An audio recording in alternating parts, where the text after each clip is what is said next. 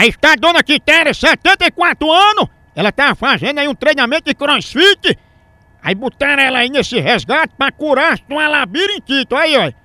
Ó, o melhor remédio pra labirintite o que é, ó. Você pendura a pessoa nesses drones gigantes. Aí fica pertinho do helicóptero girando mais que a catraca do Maracanã, ó. Isso aí no instante a pessoa fica boa na hora de uma labirintite.